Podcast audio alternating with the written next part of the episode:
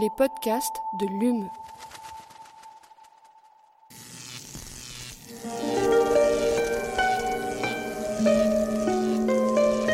Allume la science. C'est une des nombreuses manières d'essayer de comprendre l'homme.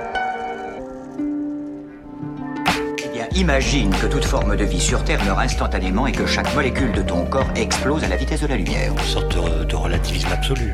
Inversion complète de la charge des protons. La Terre va entendre ces mots. Allume la science.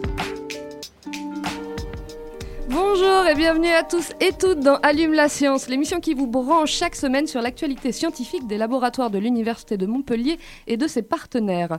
Et notre sujet du jour nous emmène en Tunisie et plus exactement dans le gouvernorat de Sidi Bouzid au centre du pays. Une région caractérisée par ses plaines fertiles, ses sous-sols karstiques et son économie grandement basée sur l'agriculture, céréales, maraîchage, arbres arbres fruitiers, pardon, mais aussi élevage, notamment d'agneaux et production laitière. Pour les férus d'actualité ou d'histoire contemporaine, Sidi Bouzid, c'est aussi le berceau de la révolution de Jasmin, où en 2011, un jeune vendeur de fruits et légumes s'était immolé par le feu pour protester contre les exactions policières, exposant ainsi aux yeux du monde les dysfonctionnements profonds de la société tunisienne. Nos invités sont chercheurs en nutrition et en économie. Ils ont choisi Sidi Bouzid comme terrain d'enquête d'un travail portant sur le lien entre diversité de la production dans les fermes familiales et diversification alimentaire des femmes qui y vivent et y travaillent. Leur étude, publiée dans PLOS ONE le 8 février dernier, nous livre une approche originale et innovante, fruit d'un terrain mené dans le cadre du projet Medina sur les systèmes alimentaires en Méditerranée. On en discute avec eux pendant les 20 prochaines minutes. Cédric Gaillard, bonjour. Bonjour. Bienvenue, donc vous êtes chercheur en économie au CIRA des membres de l'équipe Moïsa, c'est bien ça? C'est bien ça. Éric Verger, bonjour. Bonjour. Bienvenue également. Et donc vous êtes chercheur en nutrition à l'IRD et également membre de Moïsa. Je Tout rigole puisque Aline est déjà en train de voir la présentation que je vais faire d'elle. C'est une petite tradition. Euh, J'en profite pour euh, ajouter que vous avez travaillé sur cette étude en collaboration avec l'INTA, l'Institut tunisien de la nutrition et des technologies alimentaires. C'est bien ça? Tout à fait. Donc, si nous devions établir un lien entre son alimentation et sa production, il serait probablement déficitaire, mais je ne dirais pas dans quel sens. Avec moi pour mener cette interview, Aline Perriot. Quelle Bonjour, Aline. Lucie. Bonjour. Toujours renouvelée. Allume la science, vous avez le programme, c'est parti. Chargement de l'engin terminé. Nous sommes à 0 moins 60 secondes. 59, 58, 57, 56. Donc, Éric Verger, notre première question vous est adressée. Pour commencer, pouvez-vous nous définir ce que- ce qu'est la diversité alimentaire? Est-ce que c'est la même chose que la variété alimentaire? Si on regarde la littérature, c'est effectivement la même chose. hein. Euh, les deux termes sont utilisés de manière complètement interchangeable, ce qui n'est pas pour aider à simplifier justement cette littérature. La définition la plus commune que l'on a est une définition assez large. Ça veut dire qu'on considère comme la diversité, c'est le nombre d'aliments ou de groupes d'aliments qui va être consommé par une personne ou un ménage sur une période donnée. Donc ça laisse un champ des possibles extrêmement large sur euh, un rappel de 24 heures euh, sur une femme, comme euh, je regarde à l'année sur un ménage ce qui est consommé. Donc du coup, on voit bien que ça pourra dire pas forcément les mêmes choses.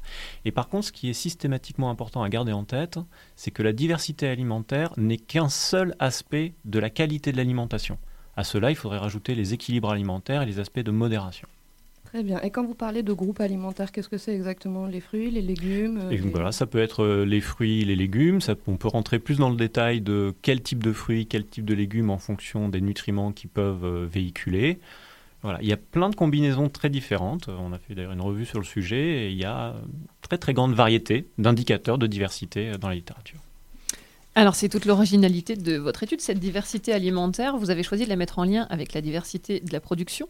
Cédric Gaillard, vous êtes économiste. En Oui. quoi la Tunisie et plus particulièrement Sidi Bouzid vous a semblé un terrain pertinent pour cette étude?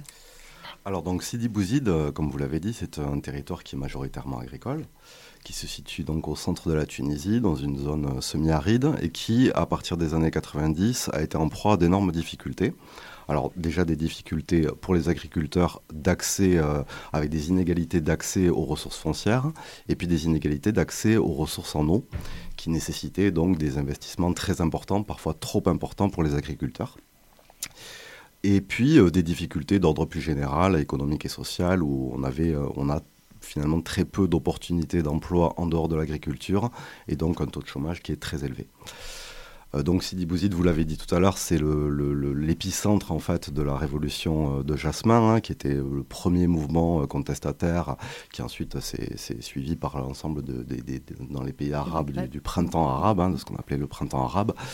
Et donc c'est à partir de fin 2010, hein, donc vous l'avez dit, Mohamed Bouazizi, qui était un... Je, me suis posé la question fin 2010, j'ai dit 2011 dans mon introduction. Oui, ça, ça, a commencé fin 2010, donc quand Mohamed Bouazizi, qui était un marchand ambulant fruits et légumes, c'est s'est immolé devant le, gouvernorat de, Sidi Bouzid pour protester euh, face aux, injustices qui étaient subies par les, par les plus pauvres. Hein. Et puis donc ce mouvement a été suivi par ses proches et par les habitants de Sidi Bouzid, et puis ensuite s'est répandu dans, tout le pays et a conduit donc à la chute du, président Ben Ali qui était en place depuis euh, déjà 25 ans. Donc on souhaitait s'intéresser à ce territoire quelques années plus tard. Et puis on s'est intéressé aux femmes qui vivent à Sidi Bouzid parce que, bon, ben alors en général, elles vivent effectivement, elles travaillent sur les exploitations familiales, mais elles travaillent aussi comme ouvrières agricoles. Et dans ce cas-là, elles travaillent dans des conditions qui sont très précaires, sans couverture sociale, et puis elles ont des, des rémunérations qui sont deux à trois fois moins importantes que celles des hommes. Et quel type d'agriculture est pratiquée? C'est de la petite ferme C'est de l'agriculture extensive Il y a beaucoup d'agriculture familiale, effectivement. Alors, euh, bon, l'agriculture a, a, beaucoup évolué hein, dans la région. On est passé vraiment d'une agriculture qui était plutôt pastorale à aujourd'hui une agriculture plutôt basée sur l'oléiculture, sur un peu d'élevage au vin. Mais euh, on s'attendait à ce qu'il y ait plus de diversité alimentaire, alors sans dévoiler vraiment les résultats, mais euh, plus de diversité pardon, de, production, mais sans dévoiler les résultats, bon, on a été euh, un peu surpris par cette faible diversité finalement au niveau de la production. C'est bien, vous faites le teasing de l'émission, c'est parfait. Et, et, concrètement, du coup, sur le terrain, comment est-ce qu'ils vivent les gens là-bas? Est-ce qu'ils vivent d'autoconsommation ou de la vente de leurs produits particulièrement? Alors c'est très variable. Hein. On a pu voir des, situations qui sont euh, vraiment très très variables. Alors parfois on, est plutôt sur de l'agriculture de subsistance, donc hein, comme vous l'avez dit, avec beaucoup d'autoconsommation, mais aussi euh, de la vente de produits. Et on va voir qu'il y a aussi une forte euh, disponibilité en tout cas une, offre alimentaire qui est déjà quand même assez importante sur le territoire. Alors, Eric Verger, donc sur la partie nutrition, vous vous, êtes intéressé donc à l'alimentation des femmes. Pourquoi ce choix? Pourquoi pas euh, les enfants? Pourquoi pas les Tunisiens en général? Euh, Qu'est-ce qu'il y avait de spécifique? Il peut toujours y avoir plusieurs réponses. Hein, là. Il y a une réponse qu'on n'aime pas trop euh, mettre en avant, qui est qu'on ne peut pas tout faire, on ne peut pas tout mesurer. C'est aussi c'est des limites euh, voilà, mhm. budgétaires de, terrain, parce que quand on est dans euh, des contextes familiaux, on a au moins 5-6 membres de ménage, ça veut dire que c'est beaucoup de temps d'enquête. On en parlera plus tard de, de ce qu'implique déjà mesurer cette diversité alimentaire, et ça peut être très long, donc on ne peut pas tout faire. Et puis, on, s'est souvent intéressé euh, aux femmes parce qu'on considère que c'est une population vulnérable d'un point de vue nutritionnel, puisqu'elles ont des besoins euh, nutritionnels euh, souvent plus importants que les hommes, bah, notamment avec le contexte des menstruations pour, le faire. Et comme l'a rappelé Cédric, c'est aussi des populations qui peuvent être vulnérables sur les plans économiques, et donc ça a tout son intérêt de, de pouvoir justement se focaliser sur elles. Bon, sachant qu'on a également des indicateurs qui sont validés pour les femmes, parce que si on regarde par exemple la diversité alimentaire, on n'a pas des indicateurs pour toutes les populations. Mmh, très bien.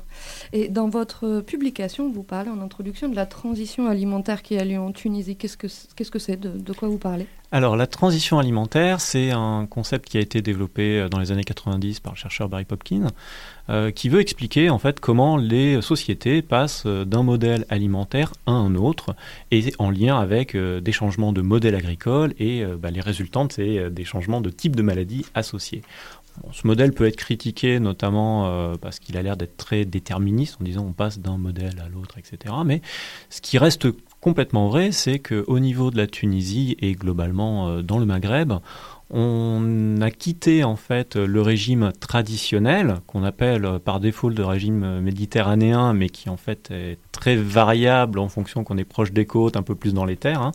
Mais globalement, ça se traduit par le fait euh, qu'il y a eu une augmentation des consommations de produits d'origine animale, une augmentation des produits euh, beaucoup plus riches en sucre et en gras, et notamment des produits très transformés issus de, de l'industrie. Et dans le cadre euh, de, la Tunisie, il y a également une, petite subtilité, c'est euh, le fait qu'il y a eu également une diminution de la consommation d'huile d'olive, qui est très intéressante pour la santé, et qui a été remplacée par euh, des huiles de soja subventionnées, qui sont dix fois moins chères. Subventionnées donc par l'État? Par l'État, oui, tout à fait. Mais parce que l'huile d'olive étant, mais ça on en reparlera sûrement vers la fin, l'huile d'olive étant euh, un produit euh, qui a une bonne place sur le marché international, euh, c'est parfois plus intéressant de le vendre et de l'exporter, et donc laissant la population avec une moindre consommation d'un produit qui est pourtant est propre à son environnement. Alors, je vais revenir un peu à votre étude. votre échantillon, il est composé de 290 fermes et d'autant de femmes. Comment est-ce que vous avez procédé pour les sélectionner? Quels critères vous avez, vous avez considérés? Alors c'est une étude du coup qu'il faut regarder en, deux étapes. Je vais vous présenter la première qui est justement, euh, avant tout, c'était euh, une enquête qui avait lieu sur euh, la consommation alimentaire. Et donc, il y avait l'idée d'avoir un échantillon qui soit représentatif de toutes les femmes de Sidi Bouzi, donc les femmes dites en âge de procréer, donc de 18 à, 49 ans. Et donc, du coup, on était arrivé à un échantillon de 590 femmes qui étaient réparties un petit peu sur l'ensemble du, territoire. Et donc ensuite, par la, suite, bah, c'est Cédric qui en parlera, c'est que, on, enfin, pardon, ça je le dirai aussi peut-être après, mais c'est que donc du coup on a eu cet échantillon de 590, mais qu'on a suivi dans le temps également. On les a suivis en fait à chaque saison. Et bah, en fait, on en a perdu quelques-unes en cours de route. Et donc, si on prend l'échantillon euh, qui a les quatre passages, euh, donc à chaque saison, on avait déjà plus que 500 femmes. Et d'ailleurs, on a travaillé sur euh, leur consommation alimentaire d'un point de vue des ressources sauvages avec les plantes sauvages, etc. Ça, c'est une autre publication qui a été déjà faite. Euh, donc, c'était ce premier échantillon. Ensuite, donc, on a 290 femmes, effectivement, qui vivent sur ces exploitations agricoles. Alors, comme Eric l'a dit, on a interrogé ces femmes sur leur alimentation, mais aussi sur les différentes activités qu'elles peuvent avoir, que ce soit des activités domestiques ou les activités à la ferme ou en dehors de la ferme. Ensuite, on a interrogé également le chef d'exploitation, alors, donc la personne qui est en charge des décisions euh, agricoles sur l'exploitation, euh, donc pour reconnaître les caractéristiques de, cette exploitation, les différentes cultures, euh, potentiellement le cheptel quand il y a de l'élevage, et puis les différents revenus qu'ils peuvent tirer de la ferme. Est-ce que vous avez considéré aussi dans ces paramètres-là, par exemple, leur niveau d'études, leur situation familiale ça vous Oui, bien sûr. Oui, oui, ensuite, on a des, variables, effectivement, ce qu'on appelle socio-économiques, qui nous permettent ensuite, dans nos modèles, peut-être qu'on en reparlera un petit peu, de contrôler euh, un peu la relation qu'il peut y avoir entre euh, les différentes diversités. Et puis, on interroge également le chef de ménage, qui est généralement bon, le chef d'exploitation, ou la femme hein, d'ailleurs, euh, sur les différentes activités, le système d'activité du ménage, hein, donc les différentes activités de chaque membre du ménage. Vous avez dit où la femme d'ailleurs Il y avait des femmes chefs d'exploitation Il y avait des femmes chefs d'exploitation, il y en a quelques-unes. Alors en général, c'est des hommes, hein, c'est quand même un modèle plutôt, plutôt patriarcal, mais il peut y avoir aussi des femmes. Mhm. Alors, vous avez commencé à en parler, Eric Verger. Euh, comment vous les avez suivis, donc sur le plan nutritionnel? Comment ça se passe une enquête, euh, une, enquête sur la, diversité alimentaire? Sur quelle durée et puis quel type de questions vous posez? Alors du coup, bah, ça va être euh, le, le, dispositif a été lié aussi avec les indicateurs qui peuvent exister. Parce qu'en fonction de ce qu'on veut mesurer, en général, quand on travaille sur l'alimentation, ce qui va nous intéresser, c'est est-ce qu'on veut de la précision ou est-ce qu'on veut plutôt classer les, gens les uns par rapport aux autres? Quand on veut de la précision, on va travailler sur du court terme. Et travailler sur du court terme, le plus facile, enfin le plus facile, hein, l'outil le plus adapté euh, et qui va nous permettre la meilleure précision, donc ce sont des rappels de 24 heures. Donc les rappels de 24 heures, c'est tout simplement, on va aller voir des personnes et on va leur euh, demander ce qu'elles ont consommé la veille pendant donc toute une journée. Donc euh, ça va impliquer de lister tous les aliments qu'ils ont consommés euh, à différents repas, ensuite de pouvoir les détailler, les quantifier, donc euh, avec soit parfois des, photos, soit avec des réplicas salés qui montrent un peu les quantités, etc. Et ça, ça va nous permettre d'avoir des apports donc très détaillés au niveau du grammage de chaque aliment et ensuite de pouvoir le quantifier au niveau nutritionnel. Et donc ça, cet aspect-là, c'est également ces rappels de 24 heures, c'est ce avec quoi les indicateurs de diversité sont le plus souvent validés et donc associés. Et donc c'est pour ça qu'on avait avoir le fait qu'un rappel de 24 heures. Et après l'idée était de se dire ce qui va être intéressant à regarder, c'est la variabilité saisonnière. Et donc on a choisi de faire donc un rappel de 24 heures tous les trois mois.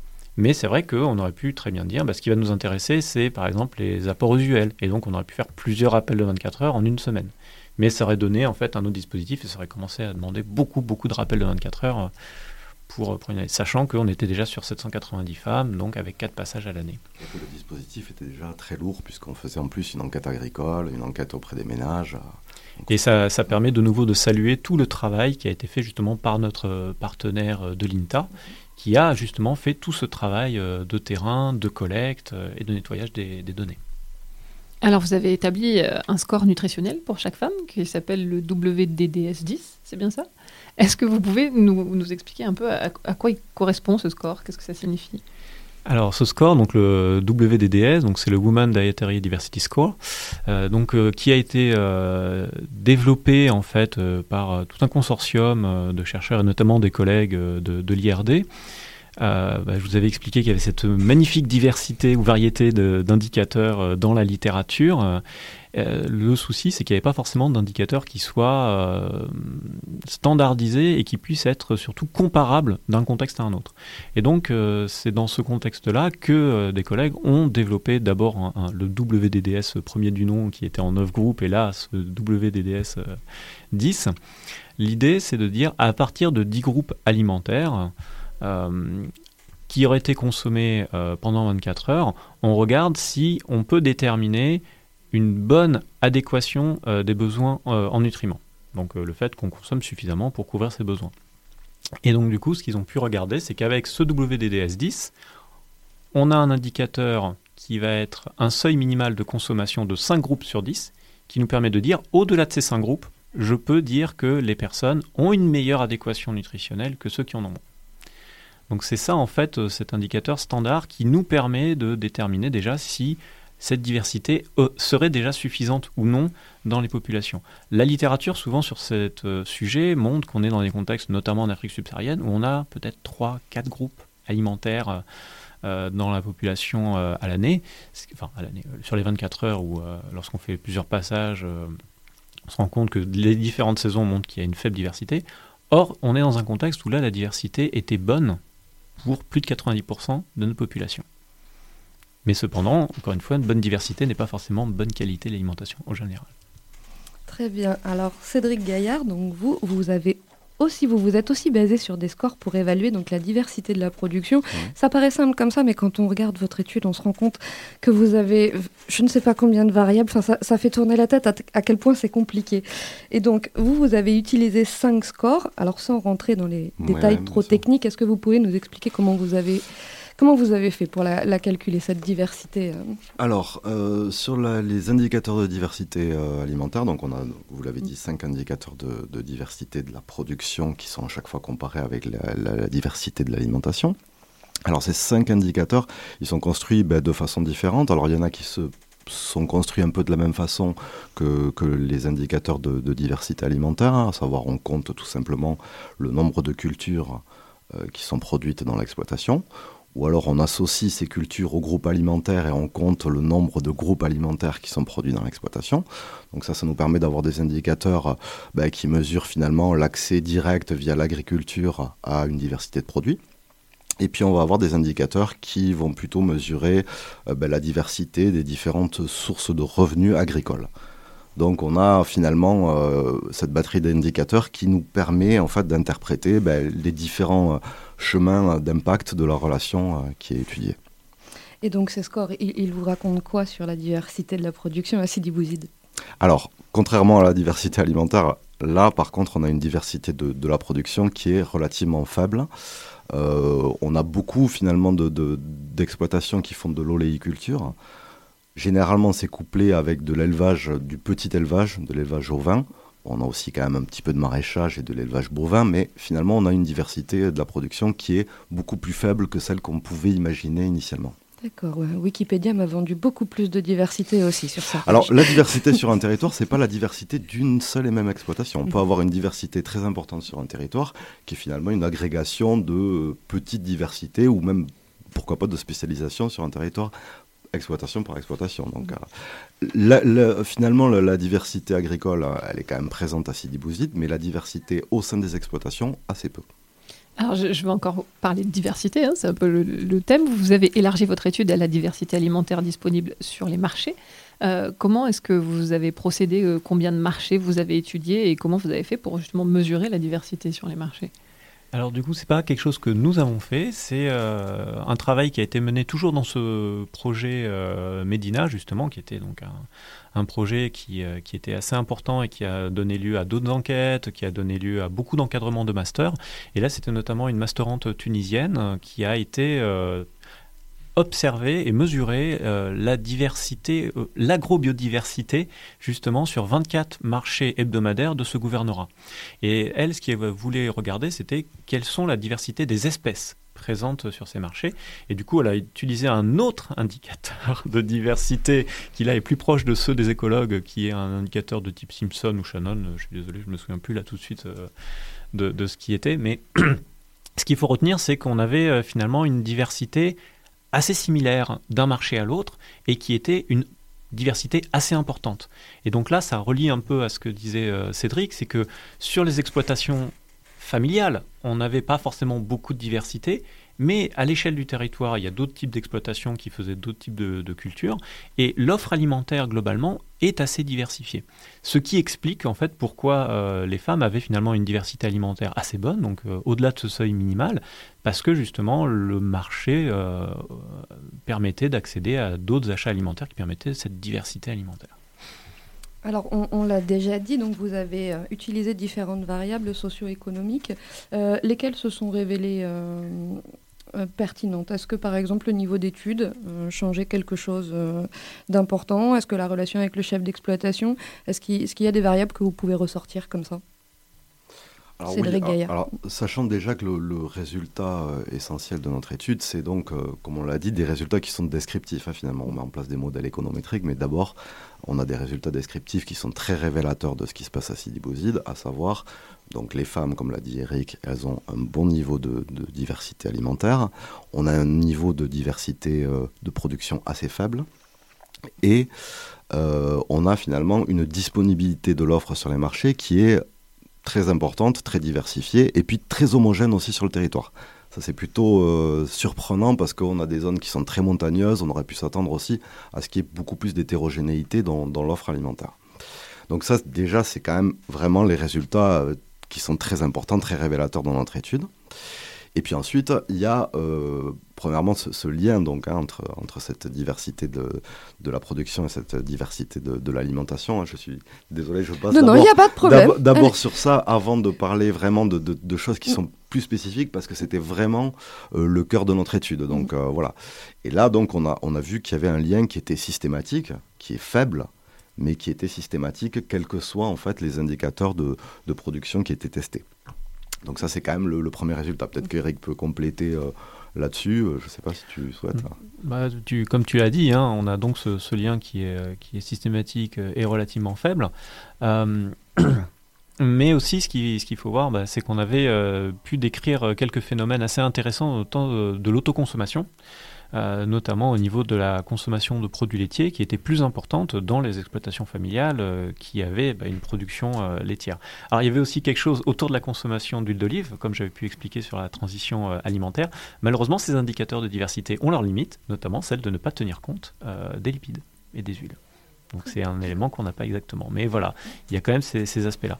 Et puis après, sur les autres variables qui peuvent jouer, bah, il y a beaucoup de choses qui sont bah, effectivement le niveau d'éducation, euh, le niveau de richesse euh, des familles. Oui, avec un résultat qui est plutôt étonnant, c'est que les femmes qui vont travailler euh, donc à, l'extérieur de, la ferme et même en dehors de l'agriculture, elles ont généralement un niveau de, de, diversité alimentaire qui sont un peu plus faibles que les autres. Alors, euh, bon, il faut savoir quand même que ce sont des emplois qui sont peu qualifiés, généralement des, emplois dans l'artisanat. Euh, donc euh, qui sont assez peu rémunérateurs finalement, donc ça pourrait expliquer. Et puis aussi, il y a cet équilibre dans le temps de travail en fait. Hein. alors autant on, on peut observer qu'il y a vraiment un mécanisme de solidarité au sein de l'exploitation familiale avec une substitution potentielle des tâches des femmes qui sont réalisées par les hommes. Mais alors sur les activités domestiques, c'est absolument pas le cas.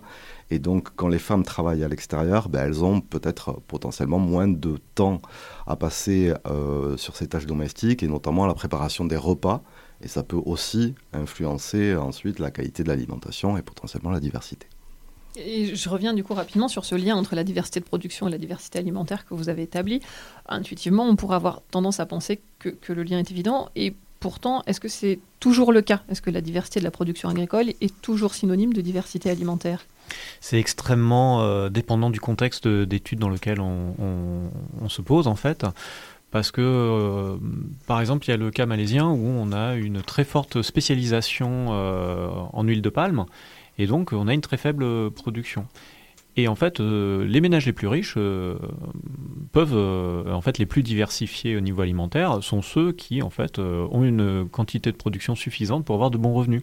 Et on a pu voir que ceux qui, en fait, diversifient un peu plus, ben, c'était les plus pauvres qui utilisaient cette stratégie de garder un petit bout de terrain pour cultiver leur propre euh, leur propre culture qui leur permettait justement de subvenir un peu à leurs besoins. Donc ça dépend des contextes euh, où on est extrêmement euh, autonome au niveau alimentaire, un peu isolé du reste des marchés. Eh ben, effectivement, produire plus, plus diversifié, c'est ça qui va assurer notre alimentation. dans d'autres contextes où les marchés, la politique agricole vous incite à faire une certaine chose, bah, vous diversifier, c'est plutôt un signe peut-être de pauvreté. Donc c'est extrêmement dépendant de ces contextes-là. Oui, euh, euh, on a euh, généralement sur des territoires parfois des avantages comparatifs, ce qu'on appelle des avantages comparatifs, et donc ça, ça pousse effectivement à, la spécialisation. Et généralement, quand on, a ces avantages comparatifs, hein, donc avec des cultures qui s'adaptent au milieu et, aux politiques publiques, ben, on a justement des politiques publiques qui sont plus volontaristes, avec des filières qui sont parfois mieux structurées, des, entreprises de stockage, des entreprises de transformation qui sont présentes sur le territoire, et donc qui vont générer plus de revenus pour les agriculteurs qui vont avoir tendance du coup à se spécialiser. Alors cette étude, on en a parlé un tout petit peu en introduction, euh, elle a été conduite dans le cadre d'un projet plus large, le projet Medina. Est-ce que vous pouvez revenir un peu dessus et nous dire en quoi il consiste? Bah, vous en avez parlé en introduction, donc ce, projet, donc ça a été un projet qui avait été euh, financé euh, par l'ANR donc de 2013 à 2018 et qui a euh, rassemblé euh, toute une diversité euh, d'acteurs de recherche, que ce soit au niveau français, donc avec l'IRD, le CIRAD, l'INRA, à l'époque c'était pas encore l'INRAE, des partenaires internationaux comme Bio, Bioversity et évidemment donc des partenaires tunisiens comme notamment l'INTA et l'INAT. Et le but de ce, projet était bah, de comprendre comment fonctionnaient des systèmes alimentaires durables euh, dans la région Méditerranée et d'en faire la promotion. Et euh, c'est pour ça qu'il y avait un travail qui voulait être fait sur différents territoires contrastés, euh, qui étaient notamment le sud de la France, le Grand Tunis et Sidi Bouzid, parce qu'ils sont contrastés par rapport à cette fameuse transition alimentaire, mais également épidémiologique et, agricole.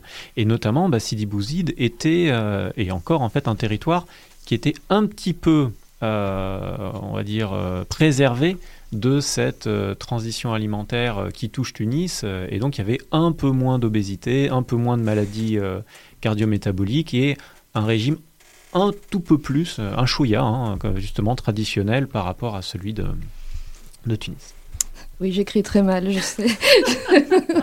je voulais passer une question en douce. Je suis désolée, euh, j'ai pas pu te relire. Peut-être on peut, on peut juste revenir donc sur ce que vous venez de nous expliquer, c'est-à-dire l'intérêt aussi de l'interdisciplinarité. Medina, ça a toujours été dans une logique interdisciplinaire?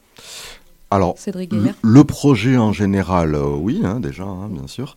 Et puis, alors notre étude en particulier, hein, pour parler de ça, euh, c'est vrai que cette interdisciplinarité, elle nous a beaucoup aidé, puisque en fait, on a finalement croisé nos méthodologies de, nutritionnistes et d'économistes.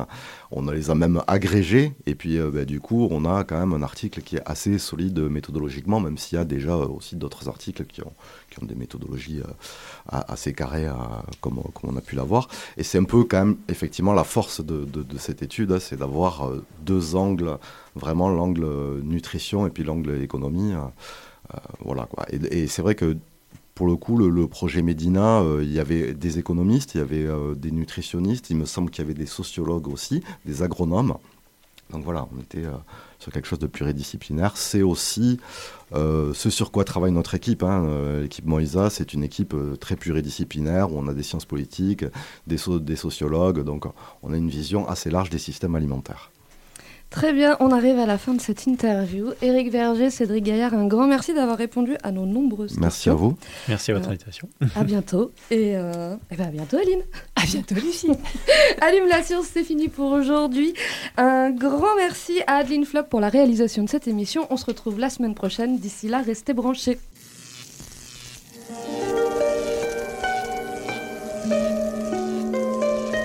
Allume la science. La science. C'est une des nombreuses manières d'essayer de comprendre l'homme. Eh bien, imagine que toute forme de vie sur Terre meurt instantanément et que chaque molécule de ton corps explose à la vitesse de la lumière. Une sorte de, de relativisme absolu. Inversion complète de la charge des protons. La Terre va entendre ces mots. Allume la science.